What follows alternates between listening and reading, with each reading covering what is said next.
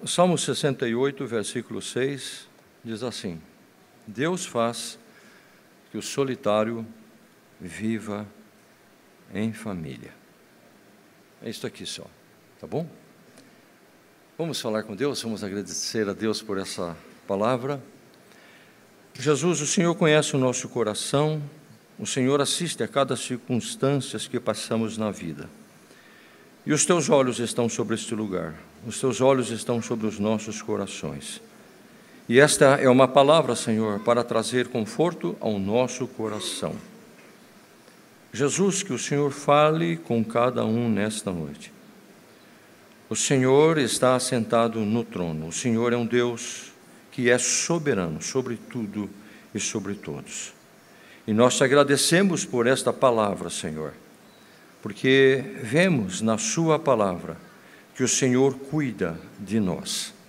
Muito obrigado, Senhor. Como cantamos aqui, a nossa confiança está plenamente no Senhor. Nós te damos graças, meu Pai, em nome de Jesus. Amém. Pode assentar-se, irmãos. Deus faz com que o solitário viva em família. Eu quero falar nesta noite sobre solidão, ou a cura para a solidão. Talvez você pense assim, bem, pastor, mas o senhor falar esse assunto num culto de domingo, talvez caberia no outro, no outro, no outro dia, numa outra circunstância. Mas é assim que eu vejo, como nós oramos, que o cuidado de Deus por nós é, é tremendo. Deus se preocupa com as pessoas. Deus se preocupa com cada situação, com cada crise, com cada luta que nós enfrentamos.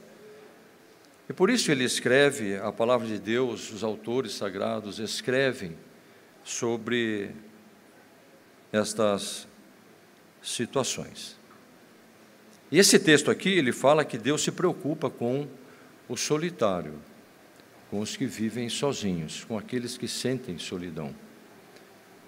Então, partimos desse pensamento que a Bíblia ela fala, ela Deus se preocupa com essas pessoas. O grande evangelista Billy Graham, ele já dizia que há mais gente sofrendo de solidão do que qualquer outro problema. O evangelista norte-americano já dizia isso. Porque há também mais de 75% das pessoas são afetadas por esse problema.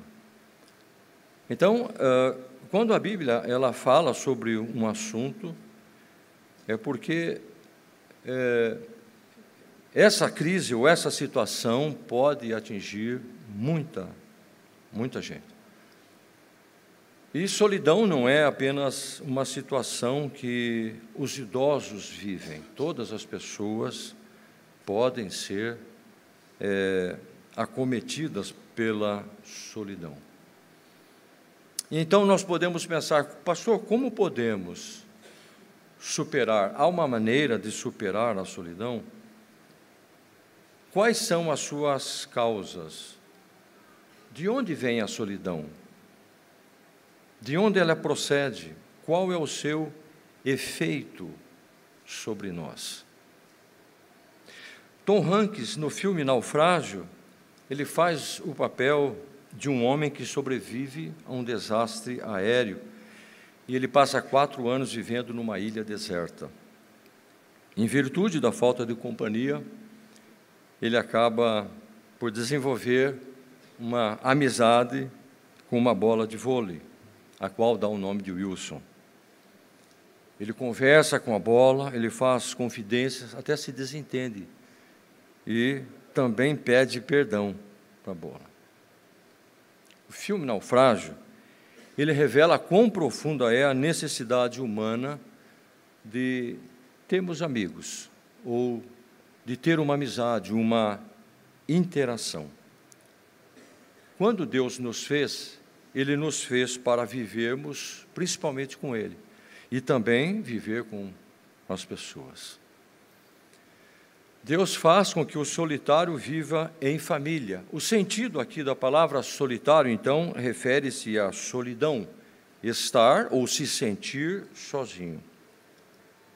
Qualquer que seja a causa, o sentimento de estar sozinho é uma experiência humana terrível.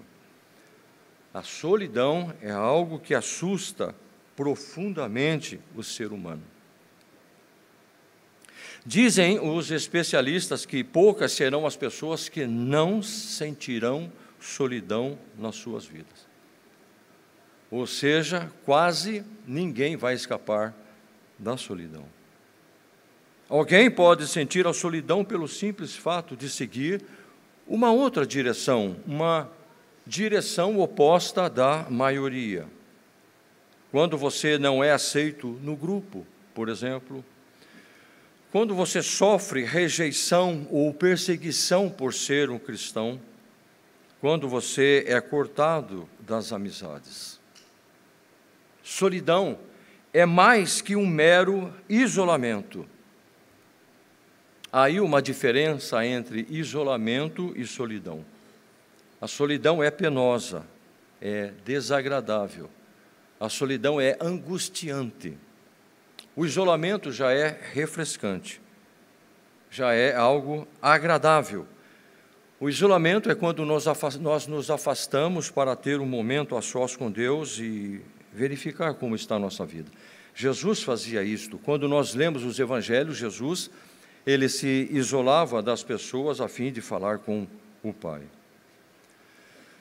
Talvez os momentos de mais solidão que aconteceu com você foi quando você esteve por algum momento longe de casa, por um momento de viagem, e você sentiu solidão, mesmo cercado por pessoas.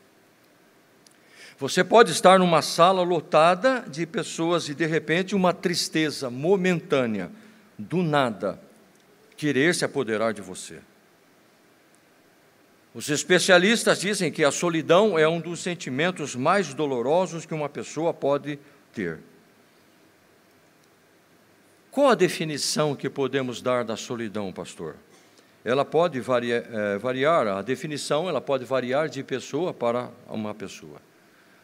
E uma sugestão que vemos na Bíblia, o que é solidão, encontramos no Salmo 142, versículo 4, que diz: ninguém se interessa por mim.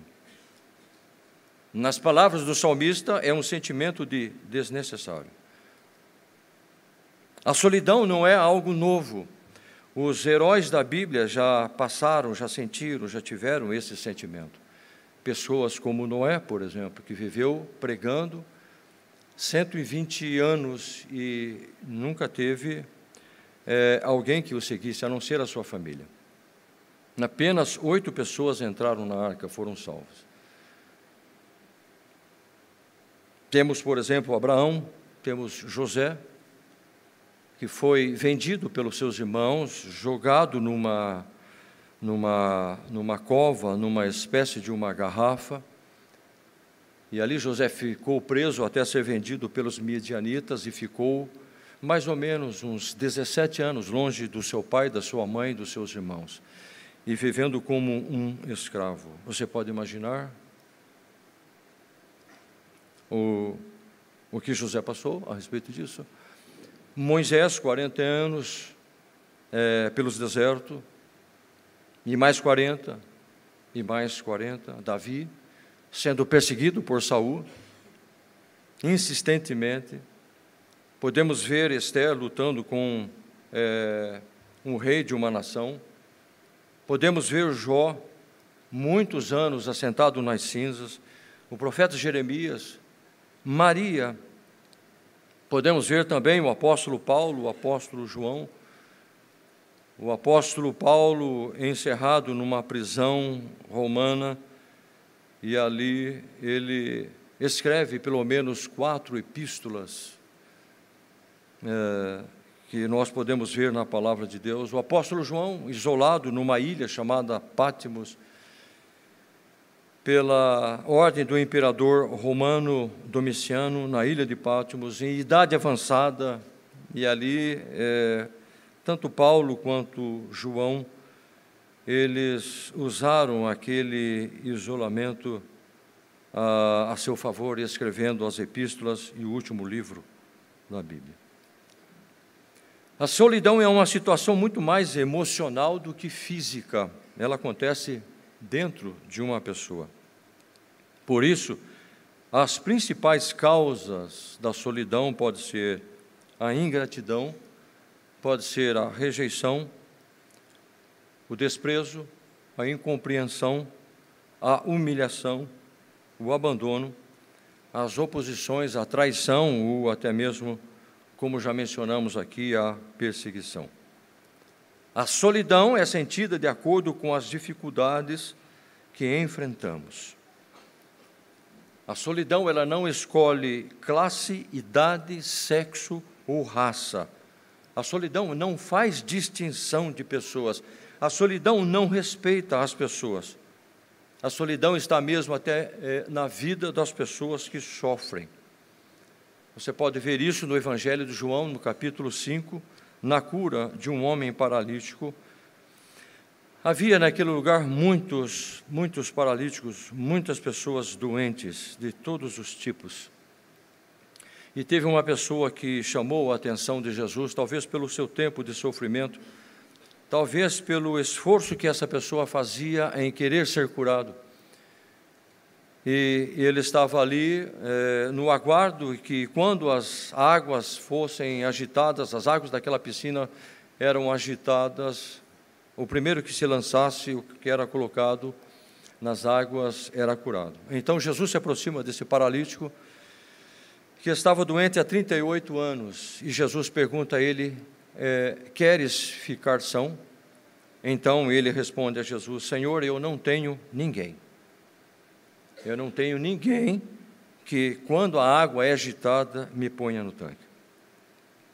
Nas palavras deste paralítico é que sozinhos não vamos conseguir nada.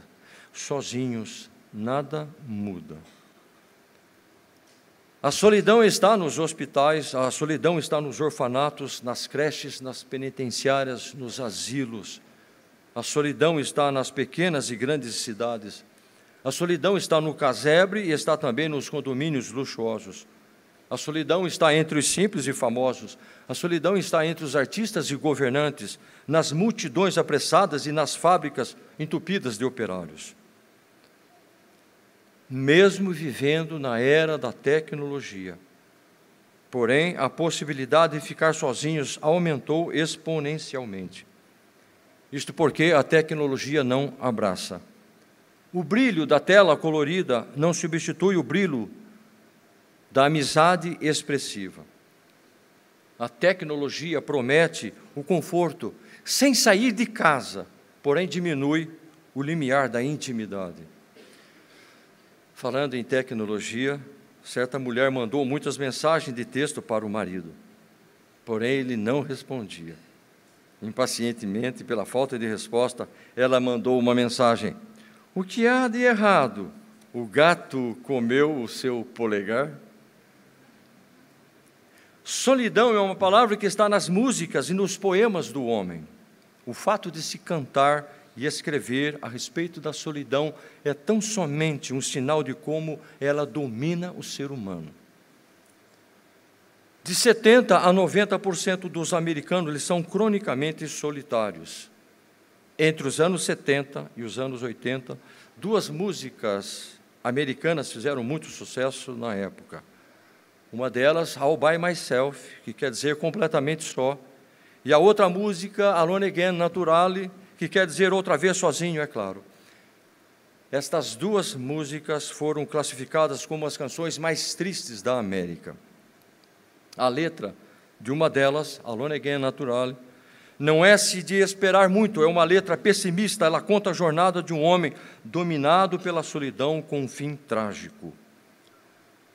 Uma das últimas coisas que o cantor de rock and roll Elvis Presley escreveu foi uma pequena nota que ele amassou e jogou fora. De acordo com uma história que correu nos bastidores do jornal West Day Today, um auxiliar viu Elvis se livrar da nota e foi lá e recolheu. E nela estava escrito assim: às vezes sinto-me tão sozinho. A noite é quieta para mim. Gostaria muito de poder dormir.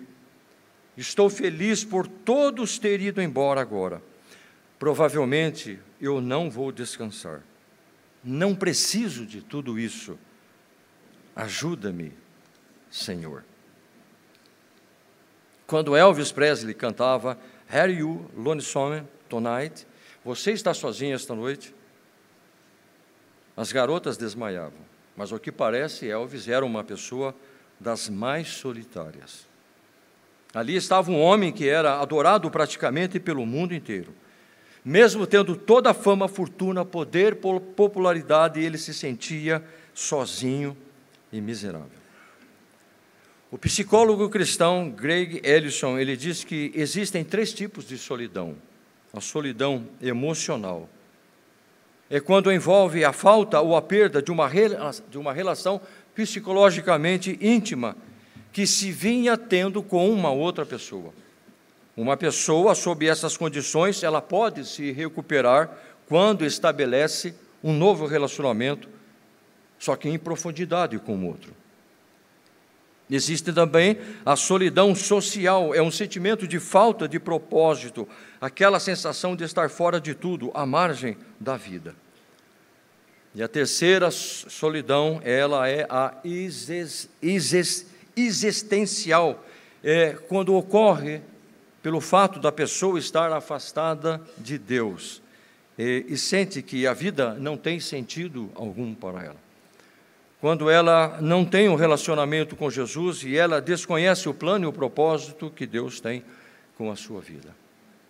E o profeta já dizia, o profeta Isaías, capítulo 59, o profeta no versículo 2, ele disse que as nossas ou as vossas iniquidades que fazem separação entre vós e o vosso Deus. Então já podemos entender algumas coisas sobre solidão. De onde vem a solidão? A solidão é um fruto do pecado, do distanciamento entre nós e Deus. Dizem os especialistas que a solidão, se ela não for tratada, ela pode atingir uma pessoa periodicamente, ela pode insistir ou persistir por alguns momentos, ou ela pode persistir a vida toda. Como podemos ser curados da solidão? Como podemos vencer a solidão? A solução não está em mergulhar no trabalho. A solução não está em obter as coisas. A solução não está em passar a estar diante da televisão horas e horas. A solução também não está no alcoolismo e nem nas drogas. A solução não está nas festas e também não está nos relacionamentos errados. Aonde está a solução, pastor? Está no texto que nós lemos, capítulo 68, versículo 6. Ele diz: Deus faz que o solitário viva em família. A frase do salmista começa com uma pessoa, Deus.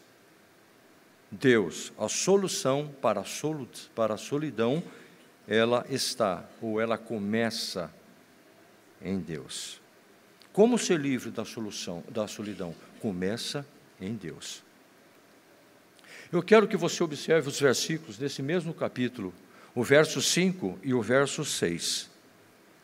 Olha que interessante, o versículo 5 diz assim: Pai de órfãos e juiz de viúvas é Deus, no seu lugar santo.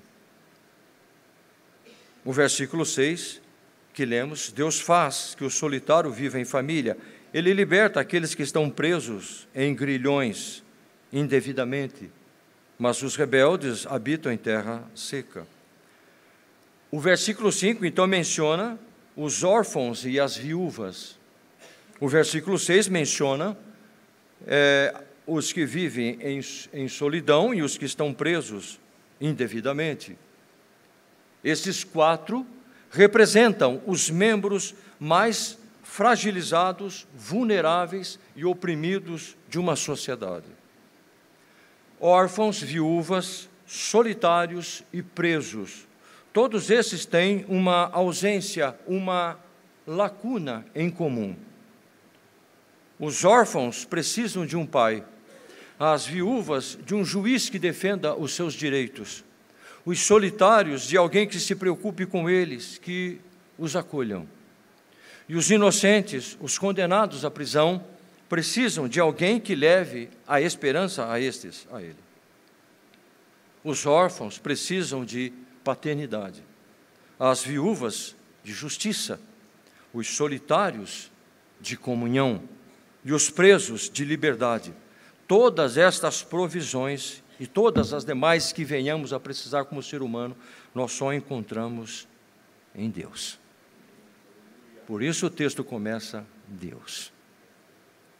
Precisamos entender que toda ajuda que precisamos nesta questão e em outros problemas vem de Deus. Não estou querendo dizer, ou a Bíblia não está querendo dizer com isso, que quando nos relacionamos com as pessoas é errado. Não, não. Não é errado desejar ter um relacionamento com pessoas, mas torna-se errado quando desejamos mais as pessoas do que Deus. Solidão não se resolve apenas se relacionando com pessoas, mas principalmente com Deus. Se você achar que o relacionamento com alguém é mais importante do que o relacionamento com Deus, o sentimento de solidão não vai estar curado, não vai ser curado. Sua solidão o seguirá no seu, relaciona no seu relacionamento, seja com quem for e aonde você estiver. A solidão é uma das razões pelas quais as pessoas se envolvem emocionalmente num relacionamento errado. A solidão, esse sentimento inexplicável de vazio acompanhado de tristeza, veio pelo pecado, assim como veio as outras coisas, as enfermidades, as doenças, o medo, a preocupação, a culpa, entre outros. O pecado separou o homem de Deus e separou o homem das pessoas. Por isso, a cura para a solidão começa, começa, no verdadeiro relacionamento com Deus e no seu Filho, ou com o seu Filho, Jesus Cristo. A pessoa que mais entende de solidão é Deus é o seu filho Jesus Cristo, o Deus encarnado. Quando Jesus esteve neste mundo, a Bíblia diz que ele era desprezado e o mais indigno. Indigno quer dizer rejeitado. Não houve uma pessoa que mais sofreu rejeição que foi rejeitado nesta terra como Jesus. Por isso a Bíblia diz ele era o desprezado e o mais indigno entre os homens e não fizemos dele caso algum. Você pode ver isso no Evangelho de João, capítulo 1, versículo 11. Ele veio para os seus, mas os seus não receberam. Então podemos entender como Jesus foi rejeitado. Acredite-me, nunca houve uma pessoa tão solitária quanto Jesus. E ele sabe de modo pessoal o, o que é estar sozinho. Por isso o Verbo se fez carne. Por que é que Deus pisou neste mundo? Por que é que Deus se relacionou com as pessoas? Por que é que Deus se ofereceu voluntariamente na cruz? Para que eu e você não soframos mais.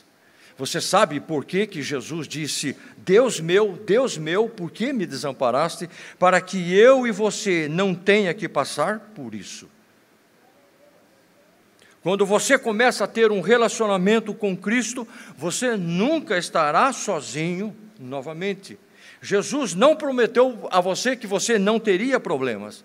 Jesus nunca omitiu isso. No Evangelho de João, capítulo 16, verso 33, se não me falha a memória, Jesus disse: No mundo tereis aflições, mas tende bom ânimo. Mas Jesus fez uma promessa Nunca te deixarei, jamais te abandonarei. Ele mesmo disse em Mateus 28, 20: Eis que eu estou convosco todos os dias, até a consumação dos séculos. O apóstolo Paulo, na prisão em Roma, aguardando o seu julgamento, ele estava ali nas, nas, na prisão de, de Roma, sofrendo, é, isolado, preso, sem os seus irmãos, sem, os, sem a presença dos seus queridos. E ali ele começa a, parece a sentir a solidão, estar sozinho. Mas ele escreve: Mas o Senhor permaneceu ao meu lado e me deu forças. Ele pede para que João Marcos esteja com ele, ele pede para que Timóteo venha, ele pede para. É, ele chega a dizer que um estava em tal lugar, o outro tinha abandonado, o outro tinha deixado ele sozinho. Mas Paulo não pôde dizer isso de Jesus, mas ele disse: O Senhor permaneceu ao meu lado e me deu forças. A segunda solução para vencermos a, solução, a solidão está é, ainda no texto, Salmos 68, versículo 6. Deus faz que o solitário vive em, família. Deus faz. A palavra faz quer dizer ação. Deus trabalha em favor do solitário. Deus precisa intervir na solidão. Por quê? Porque ficar sozinho intensifica os outros problemas. Dizem os especialistas também que a solidão é o agente principal da depressão, da paranoia, da esquizofrenia, do estupro, do assassinato em massa, da variedade de doenças e uma expectativa menor de vida. Pastor, até que ponto a solidão é pecado? Quando nós deixamos de confiar na presença de Deus, quando nós nos entregamos a ela. Quando nós nos entregamos a ela, quando ela faz nos voltar para o passado, ou quando ela nos faz sentir inadequados no momento presente. Deus faz e também desfaz. Deus faz uma obra na minha e na sua vida. E Deus desfaz as obras do diabo. Em 1 João capítulo 3, versículo 8, está escrito: Para isto se manifestou o Filho de Deus, para desfazer as obras do diabo. Deus faz. O diabo, desfa... o diabo faz para destruir o homem. Jesus desfaz as obras do diabo a fim de abençoar o homem. Quando Deus viu a solidão de Adão no jardim, ele fez algo. Deus olhou para o coração do homem e disse: Não é bom que o homem esteja só. Deus, reconhecendo a natureza social do homem que criara e a necessidade que ele tem de relacionar-se prontamente, ele disse: Não é bom que Adão esteja só, vou fazer para ele uma auxiliadora, alguém que lhe seja idônea como lemos no texto, versículo 6, uma das maiores preocupações de Deus com o homem foi deixá-lo bem acompanhado e totalmente distante de qualquer sentimento de tristeza. É incrível, irmãos, que vivemos neste mundo e Deus se preocupa com o nosso coração, com aquilo que nós nos sentimos, com aquilo que nós passamos. A terceira resposta ou a solução está ainda no texto. Salmo 68, versículo 6. Deus faz que o solitário viva em família. Aquele que sofre solidão, ou aquele que é abatido muitas vezes pela solidão, ele precisa viver. O que sofre solidão precisa ser feliz. E só se cura a solidão por meio de relacionamentos saudáveis. Solidão é a ausência de relacionamentos significativos, de relacionamentos que tenham verdadeiros sentidos. E de acordo com o texto bíblico, a cura para a solidão está na família. Deus ama esse negócio de família. Deus ama a família. E que família seria esta que o salmista está se referindo, que Deus faz com que o solitário viva em família? Se você olhar as epístolas de Paulo, ele chama a igreja de a família de Deus. E alguém já disse que a igreja é a esperança para o homem solitário e para o mundo. A palavra igreja, no grego, a língua em que foi escrito o Novo Testamento, vem de eclésia, que quer dizer chamados para fora. Então, aqui está a igreja de Cristo Jesus, que foi chamado para fora, ou, for, ou, seja, nós fomos tirados do mundo e somos chamados por Jesus a sair do mundo e viver em família. Por isso, nós somos a família de Deus. É que Paulo escreveu aos Efésios no capítulo 2, 19: Assim que já não sois estrangeiros, nem forasteiros, mas concidadãos dos santos e da família de Deus. Se alegre por isso, você faz parte da família de Deus. Se alegre por isso, você foi salvo. Se alegre por isso, você foi tirado do mundo. Você não é mais do mundo. Você não serve mais o diabo e os seus demônios. Você não serve mais o mundo. Por isso o mundo não te atrai. Você pertence a Jesus e Jesus inseriu você na sua família. Portanto, se regozije por isso. Se alegre por isso. Bendiga o nome do Senhor por isso. Você faz parte da família dos salvos. Todos nós, um dia, meus amados irmãos, estávamos desgarrados como ovelhas, vivíamos solitários pelos campos, mas Jesus, pela Sua misericórdia, nos trouxe a família maravilhosa de Cristo Jesus, que é a Sua igreja. Em seu primeiro nascimento, você se tornou parte da família humana, biológica. Nesta família você nasceu pela vontade dos seus pais, mas pelo segundo nascimento, quando você nasceu de novo, recebeu Jesus Cristo como Senhor e Salvador, não esqueça isso. Você desceu as águas do batismo, nada pode arrancar esta alegria do meu e do seu coração. A nossa fé, meus irmãos, né? E a partir desse dia, desse momento, começamos a fazer parte do povo de Deus. Por isso, o apóstolo eh, nos, nos diz que nós não somos mais estrangeiros nós não somos mais estranhos para Deus, você não é estranho para Deus, você não é nenhum forasteiro, alguém que está passando por este mundo, por, por esta igreja, pelos lugares, você é um cidadão da família de Deus somos cidadãos da família de Deus, e é isto que a Bíblia nos diz em João 1,12: Mas a todos quanto o receberam, deu-lhes o poder de serem feitos filhos de Deus aos que creem no seu nome. Então, no segundo nascimento, nós nascemos pela vontade de Deus e nos tornamos filhos de Deus. Numa canção de Simon Garfunkel, eles dizem assim: I am rock, I am Islam, que quer dizer eu sou uma rocha, sou uma ilha. Eles dizem isso na canção, mas não é verdade, não é isto que a Bíblia diz. A Bíblia diz que Jesus é a rocha e eu e você não precisamos mais viver como uma ilha afastados, isolados, pois temos hoje uma família e pertencemos a esta família, a família de Deus. É na igreja, a família de Deus, onde recebemos um caloroso e sincero abraço, onde somos curados e acolhidos.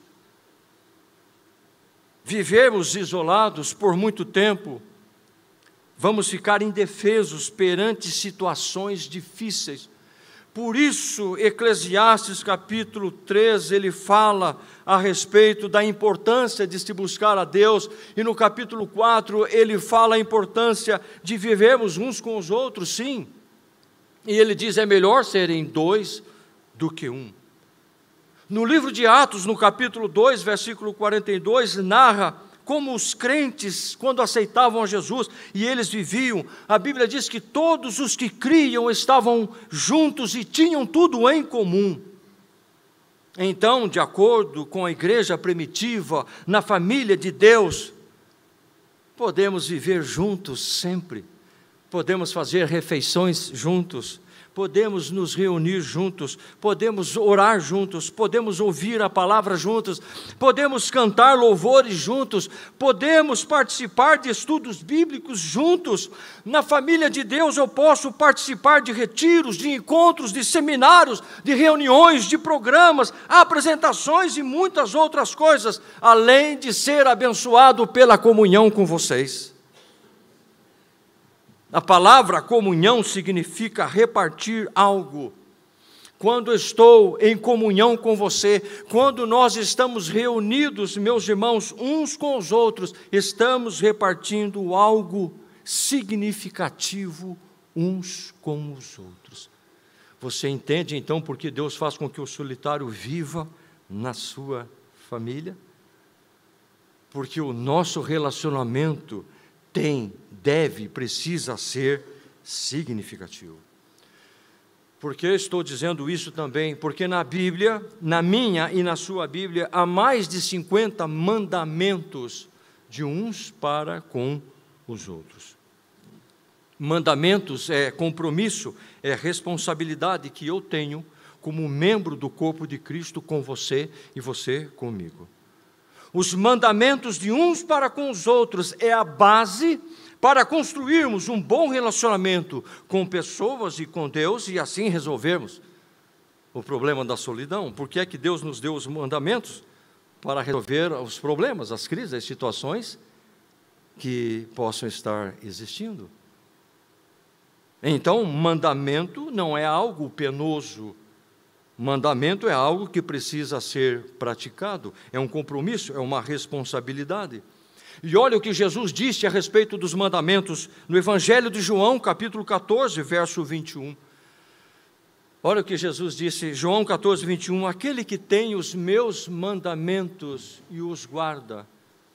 Guardar aqui é obedecer, fazer. Aquele que tem os meus mandamentos e os guarda, este é o que me ama. E aquele que me ama será amado de meu Pai. Então, quando você coloca em prática um mandamento de uns para com os outros, você não está apenas cumprindo o mandamento ou realizando o mandamento, você está dizendo como eu amo Jesus. É isso que o texto está dizendo. Aquele que tem os meus mandamentos e obedece, este é o que me ama. E quais são os 50 mandamentos, mais ou menos, pastor? É quando você lê os evangelhos, quando você lê as epístolas de Paulo, as outras cartas, mandamentos, por exemplo, que nós devemos e praticamos uns para com os outros, por exemplo, quando oramos uns pelos outros. A Bíblia diz para orar uns pelos outros. A Bíblia também diz para carregarmos os fardos uns dos outros. A Bíblia também nos ensina a falarmos a verdade uns aos outros, e por isso na família de Deus nós não mentimos uns aos outros. A Bíblia nos diz que nós devemos agir com bondade uns com os outros. A Bíblia diz também que devemos considerar uns aos outros superiores a nós mesmos. A Bíblia diz também que nós devemos suportar uns aos outros. A Bíblia também diz que há um mandamento que nós devemos perdoar uns aos outros. Então, observe quando nós praticamos esses mandamentos, nós não estamos apenas abençoando a vida das pessoas, como estamos dizendo que nós amamos a Jesus. A Bíblia diz que nós devemos ensinar a palavra uns aos outros. A Bíblia diz que nós devemos amar uns aos outros. A Bíblia diz que nós devemos consolar, encorajar, viver em paz, incentivar não falar mal uns dos outros, não devemos nos queixar uns dos outros, nós devemos confessar as nossas culpas uns aos outros, ser hospitaleiros uns com os outros, servirmos uns aos outros, ter comunhão uns com os outros, e então o sangue de Jesus Cristo, o seu Filho, nos purifica de todo o pecado. E aí você pode entender um pouco mais agora quem é a igreja. O que é igreja? A igreja são pessoas que buscam a Deus. De nada adianta falar aqui sobre solidão, mas de nada adianta se relacionar com pessoas que não se relacionam com Deus. pois assim continuaremos a estar sozinhos. Por isso, Jesus nos coloca numa família, para vivermos verdadeiros ou verdadeiramente os relacionamentos que Deus quer que tenhamos para vencer as situações. Eu quero encerrar essa palavra dizendo que, quando Jesus se preparava para deixar este mundo, ele prometeu a sua presença aos seus discípulos. Ele disse aos seus discípulos que eles não estariam sozinhos, mas que ele voltaria e estaria com eles. E Jesus, então, no Evangelho de João 14, por exemplo, ele faz a promessa do Consolador, o Espírito Santo. Jesus disse: Eu vou, mas eu vou deixar a vocês o Espírito Santo, Consolador. E ele estará com vocês, e ele vos anunciará tudo, ele vos fará lembrar também tudo que eu, eu disse a vocês, tudo que eu ensinei. E Jesus usou muito a palavra consolador, a pessoa do Espírito Santo. Então nós podemos ver e perceber e entender a ação do, do, do Senhor Jesus por meio do Espírito Santo na sua igreja. A palavra consolador, ela significa paráclito. A palavra paráclito é a junção de duas palavras, que quer dizer chamar e estar ao lado. Quando Jesus disse assim: quando você chamar o Espírito Santo, quando você clamar pelo Consolador, você sabe aonde ele vai estar? Ele vai estar ao seu lado. Ele vai estar mais perto do que você, de você do que você imagina. Então eu pergunto a você: o que é que te entristece? O que é que faz você sentir solidão? Por que é que isso acontece na sua vida? Essas perguntas são bem importantes. O que é que oprime você? O que é que angustia a sua alma? Mesmo que você esteja cansado pelo excesso de trabalho, o Espírito Santo ele pode estar ao seu lado e te dar conforto que você precisa. Talvez você diga: Eu estou estressado, eu estou muito cansado. Então, se você disser Espírito Santo, tu és o consolador, tu és aquele que veio para glorificar Jesus Cristo, me ajude, me livre. Remova esse cansaço, remova essa opressão. Deus me ajude. O Espírito Santo é Deus. Então a Bíblia diz que ele vai estar ao seu lado e vai ouvir a sua oração. Paulo diz que às vezes nós não sabemos como orar mas o Espírito Santo intercede por nós com gemidos inexprimíveis. Por isso, eu falo para você nesta noite, entregue a sua vida nos comandos de Jesus. Bem, você pode dizer, pastor, eu já entreguei. Quem sabe você esteja sendo abatido pela solidão. Então hoje é o momento de você dizer, Senhor, perdoa o meu pecado se eu tentei buscar em pessoas, mas hoje eu quero colocar o Senhor como a coisa principal na minha vida. Eu quero depender exclusivamente de Ti. E eu vou dizer uma coisa para vocês, encerrando essa palavra, meus irmãos. A nossa solução, a nossa resposta, a saúde que precisamos, a saída para as situações de crises, elas não estão nas coisas deste mundo e desta vida. Salomão descobriu isso. E Salomão foi um dos homens, depois de Cristo, mais sábio que pisou nessa terra. Se você ler o livro de Eclesiastes, que é um livro que fala sobre vaidade, tudo é vaidade, ele diz. E ele foi um homem muito, não inteligente apenas, ele foi muito sábio. Nunca houve um homem tão sábio a não ser Jesus. Mas nos tempos de Salomão nunca teve alguém tão sábio. E ele descobriu e ele entendeu, não apenas é, imaginando, mas fazendo, realizando. E se você, quando lê o livro de Eclesiastes, você vai perceber que ele tentou descobrir a vida através dos prazeres, da comida, da bebida, das viagens, dos sorrisos, das alegrias mas ainda ele não estava totalmente satisfeito.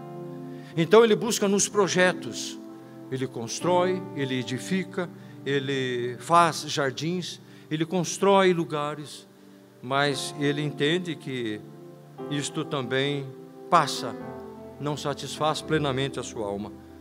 Bem, então ele procurou as posses, as riquezas, os bens materiais. E Salomão, mais uma vez, pôde compreender com toda a sua sabedoria que a razão da vida não está também nas posses, em obter, em ter. Bem, então pode ser que a razão da vida esteja em descobrir a, a, o conhecimento, ser uma pessoa inteligente, uma pessoa com diplomas, com formação, com estudos. E ele também descobriu que não estava aí. Ele disse: bem, então só pode ser na realização é, vocacional, no trabalho, é, nas realizações. E, e, ele também chega a dizer que tudo isto era vaidade. O que, que ele estava dizendo? Não é um, um, um mal em si, termos, vivermos assim. Mas ele falou que a coisa principal, a razão da sua vida, da sua existência, é Deus. É Deus. É Deus que preenche, é Deus que satisfaz, é Deus que realiza plenamente os anseios de uma pessoa. Alguém pode dizer assim: por que eu me sinto só? Por que eu me sinto tão solitário às vezes, pastor? Você já questionou isso? Você pode ter tudo. Você pode ser uma pessoa bem realizada lá fora. Você pode ter vários diplomas na parede. Nada pode te faltar, você pode ter tudo, mas ainda há um vazio, há um sentimento de solidão. O que é isso? É Jesus, é falta de Jesus. É como se fosse um quebra-cabeça de milhares de peças, e você sabe, para completar o quadro, você tem que pôr aquela peça. Há um vazio dentro do coração. Deus colocou uma eternidade no coração do ser humano. E o homem, por ser eterno, por viver depois desta vida, ele só precisa de uma coisa: de Jesus, de Deus. Ele precisa preencher a sua vida com Jesus. Por isso que quem tem Jesus tem tudo. Ainda que não tenha nada, mas se você ter Jesus, você tem tudo. Uma pessoa pode ter tudo e não ter Jesus. Me desculpe, você não tem nada. Só vai ficar para essa vida. Por isso, se fortaleça em Jesus. Que todos os seus anseios, as suas expectativas, a sua alegria, a fonte, seja Jesus. Jesus Cristo. Jesus Cristo. Jesus Cristo. Amém, meus irmãos? Eu quero orar com você nesse momento. Eu quero orar com você. E eu vou pedir que você venha aqui à frente, venha aqui diante do altar. Eu sempre digo comigo, né? Quando a gente está numa igreja, na igreja, e ouvindo a palavra, esse é o lugar onde a gente se conserta, onde a gente se arruma, onde a gente é curado onde a gente é liberto, né? onde a gente encontra a paz. Né?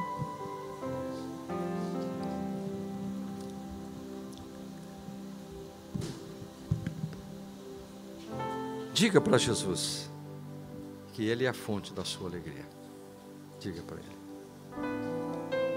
Diga, Jesus, Tu és a minha fonte inesgotável. Tu és o, o que eu mais preciso. Diga isso para ele. Comece a conversar com Jesus. Tu és a razão da minha vida, Senhor. Tu és a razão da minha existência. Tu és tudo o que eu preciso. Diga isso para ele. Fale isso para ele. Diga que você não pode viver sem ele. Diga. Diga que você não pode viver sem ele. Que você não consegue respirar sem ele. Diga isso. Diga assim: Jesus, eu estou passando por esse momento de solidão. Jesus, me ajuda. Me ajuda. Me ajuda. Por isso eu quero orar com você. Estenda a sua mão assim. Ore assim comigo, querido Jesus. Eu ouvi a tua palavra. E somente tu és aquele que pode preencher o vazio da minha alma. Ajuda-me, Senhor. Senhor Jesus, não são as coisas materiais. As pessoas estão em segundo plano. Mas eu quero pôr o Senhor como meu ajudador, meu companheiro fiel, meu amigo fiel. Jesus, o Senhor promete na Sua palavra: nunca me deixará, sempre estará comigo. Eu quero, Senhor, carregar esta palavra no mais profundo do meu coração quando a solidão bater em minha porta, eu vou dizer: Senhor, atenda. Eu vou dizer: solidão, aqui nunca mais, porque Jesus mora em mim. A graça de Cristo é maior do que todas as situações de crise. Espírito Santo, me ajuda, Senhor. Tu és o consolador, Tu és o Deus presente em todas as circunstâncias da minha vida, não importa quais sejam elas, Tu prometeste, Senhor, Tu estás comigo, o consolador. Ajuda-me, Senhor, em nome de Jesus, eu peço esta bênção, em nome de Jesus.